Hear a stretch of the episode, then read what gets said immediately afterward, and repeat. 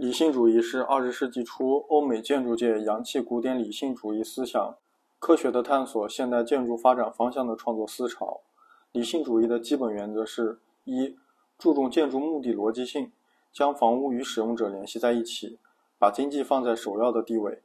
试图以建筑参与或解决部分社会问题；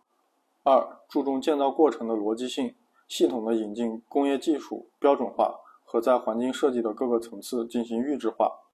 反对装饰，提倡建筑形式与结构体系及建造过程协调一致，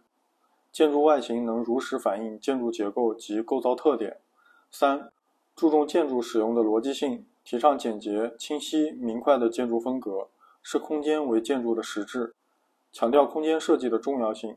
建筑应尽可能的满足功能要求。理性主义不是一种流派，而是一种创作思潮。其中，德国的景观设计充满了理性主义的色彩，